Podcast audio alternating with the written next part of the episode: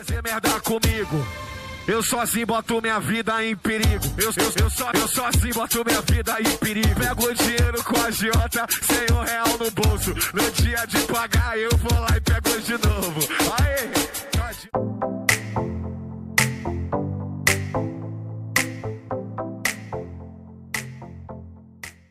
Olá, tradutores! Tudo bem com vocês? Sessão paga-mico do tradutor iniciante, mas isso é para começar o vídeo de um jeito leve, porque você já sabe que vai vir puxão de orelha aí, né? Pelo título do vídeo, você já percebeu. Pare de dar jeitinho. Olha, gente, o que eu vejo de tradutor iniciante querendo fazer besteira por aí, vocês não têm ideia. Então, eu decidi listar alguns jeitinhos que eu vejo os iniciantes querendo dar para conseguir entrar na profissão, para dizer que está tendo sucesso e não sei mais o que das quantas, mas na verdade é só furada. É uma cilada, viu?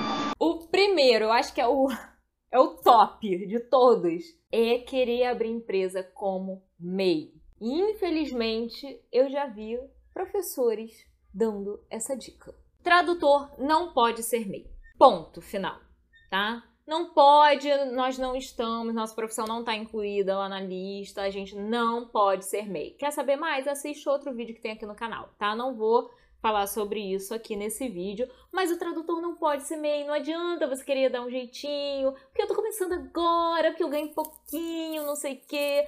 Seria muito bom? Seria maravilhoso, ajudaria muito a gente, mas a gente não pode, se não pode, não pode, então sinto muito. Né? Se você quiser ter a sua empresa, você precisa abrir uma outra empresa, você precisa abrir uma empresa individual, você precisa abrir uma limitada, caso você tenha um sócio, ou mesmo uma Eireli, né? Mas MEI não pode. Para de tentar dar jeitinho. Segundo ponto que eu vejo os tradutores iniciantes querendo fazer: aceitar trabalho sem estar preparado para isso. A galera não está capacitada, o trabalho exige técnicas específicas e, mesmo assim, o indivíduo ou a indivídua aceita fazer o raio do trabalho. Aí, ou faz uma porcaria, ou vem desesperado pedir socorro, pedir ajuda, porque aceitou uma coisa para fazer que não sabe fazer, não tem ideia de como é que se faz.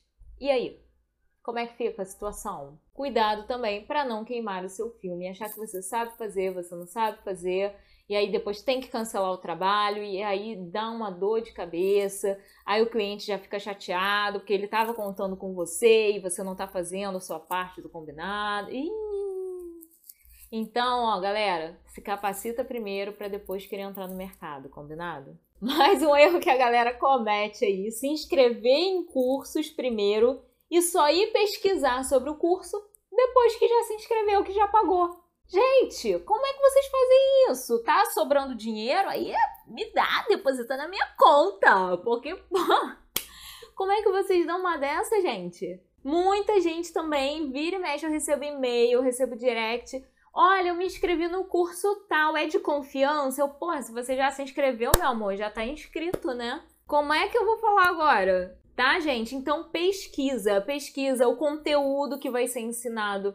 Pesquisa quem são os professores, pesquisa se aquele curso está direcionado para o que você realmente está procurando neste momento, pesquisa é, o que a galera está falando sobre o curso, e eu não estou falando de olhar depoimento na páginazinha de vendas, não, tá? Do curso, porque na página de vendas geralmente só tem os, as pessoas que estão falando bem procura realmente pessoas que já tenham feito o curso e que essas pessoas falem com sua própria boca ou escrevam o seu próprio texto do que acharam de determinado curso. Aí vocês podem estar pensando assim, Laila, mas isso é um tiro no pé, né? Você tem um curso de legendagem, você está falando uma coisa dessa? Sim, eu estou. Procure os meus alunos e pergunte para eles a opinião.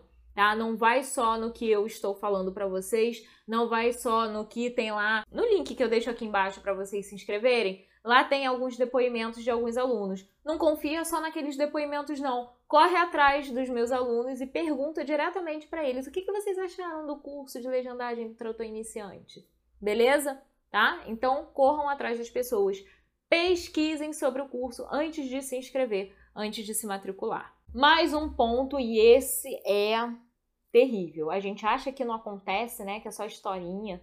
mas eu já vi acontecer, que é mentir no currículo. Não minta no seu currículo, não minta no e-mail que você vai mandar para o seu cliente, dizendo que você sabe fazer, que você acontece, que você tem softwares, que você não sei o que, e você não tem, e você não sabe usar, e você. Enfim. Tá? Não faça isso. Também já recebi mensagens assim falando que ai, eu menti no currículo, o cliente acreditou, me mandou trabalho e eu não sei o que fazer agora. Aí, ué, agora se vira, né? Tem duas opções. Ou você fala pro cliente que você mentiu, ou você aprende na velocidade do vento a fazer o serviço que você se comprometeu a fazer. E aí? Então não mintam, gente. Mentira tem perna curta, tá? Não mintam no currículo. Quer ver mais um erro? E esse erro não é só de iniciante, não, tá? Esse erro é de tradutor que já tem experiência também. Eu já cometi esse erro, inclusive, que é você querer abraçar o mundo com as mãos, é você aceitar trabalho de tudo que é lado, que é assim, né? A gente tá sem trabalho. Aí a gente fala, ah, tô sem trabalho e tal. Aí vai prospectando, né? Vai mandando currículo aqui, currículo ali, fala aqui, fala lá. Aí do nada, parece que todos aqueles clientes que você, para quem você estava mandando currículo aparecem de uma vez só.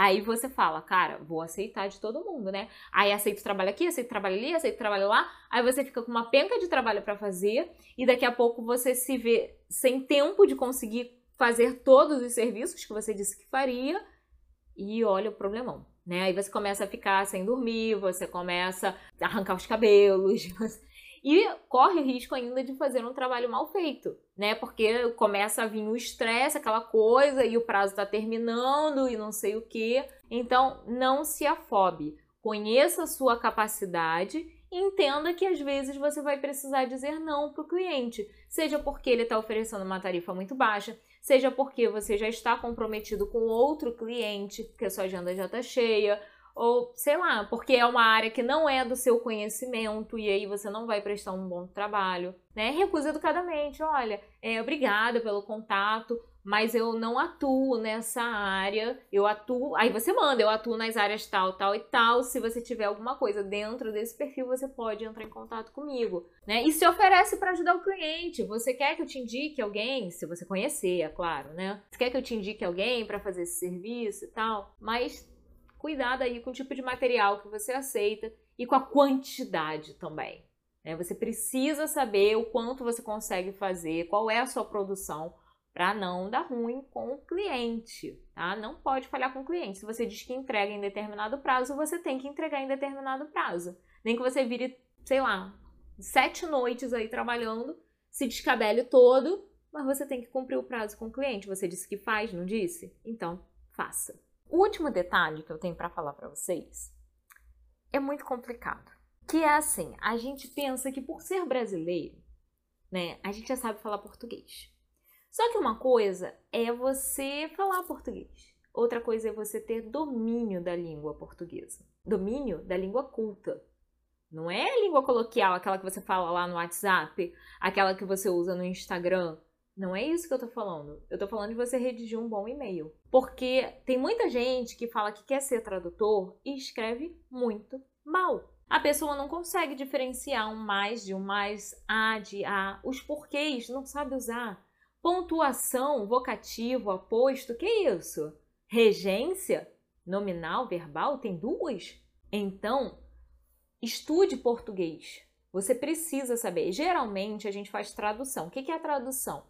É quando a gente traduz da língua estrangeira para a língua materna, né? E versão é o contrário, é da língua materna para a língua estrangeira. O mais comum de se fazer é a tradução, ou seja, você vai escrever em português. Você tem que saber a língua estrangeira? Tem, porque você precisa ler, precisa entender, precisa é, interpretar para poder traduzir. E aí, no que você traduz, você precisa escrever aquela tradução. Se você não sabe português, se você não tem domínio da língua portuguesa, como é que você vai escrever um bom texto? Complicado, né? Então, estude português, tenha domínio da sua língua materna, também tem que ter domínio da língua estrangeira, não é só saber mais, mais ou menos assim, não. Morei um tempo fora do país, eu saí para fazer intercâmbio em outro lugar e aprendi a língua lá. Gente, não é só isso. Tá? Eu, eu sei que tem algumas pessoas na, nas internet por aí que fala isso, mas não é só isso. Tá? Isso aí é furada. Então, se aprofunde, saiba realmente, tenha conhecimento para você, então, de fato, encarar, ter condições de encarar o mercado. Senão, realmente, cara, você vai botar sua vida em perigo. Você vai começar a se queimar no mercado e aí as pessoas vão começar a ficar com o pé atrás e não vão querer é, te contratar para trabalho, não vão querer te indicar, colegas não vão querer te indicar e a coisa vai ficar complicada e, né? Aí depois fala assim, poxa, o mercado tá saturado, Poxa, é um mercado muito fechado. Já ouvi isso. Só quem tem indicação consegue entrar no mercado de tradução. Não. Eu entrei no mercado sem indicação. Eu não conhecia ninguém da tradução quando eu decidi ser tradutora. Então você precisa ser competente, você precisa dominar várias técnicas, você precisa dominar a sua língua para então conseguir entrar no mercado. Não pense que sei dois idiomas, vou virar tradutor e você vai entrar no mercado assim super fácil. Ainda mais hoje em dia, tá? Que os clientes estão muito mais exigentes, até mesmo por causa da quantidade de informação que circula por aí, da quantidade de cursos que nós temos hoje disponíveis. Então, não tem desculpa, tá, galera? Tem que estudar sim. Estude a sua língua estrangeira, estude a sua língua materna, estude as técnicas de tradução, estude as ferramentas que são utilizadas na tradução, né, em cada área ali que você pretende atuar, e aí sim se lança no mercado, para não fazer besteira. Espero que essa dica tenha sido útil para você. Não queira dar jeitinho, hein? Olha lá, tá? Eu sei que brasileiro tem essa coisa do jeitinho, né? Ah, o jeitinho brasileiro e tal. Não queira dar jeitinho. Não existe atalho.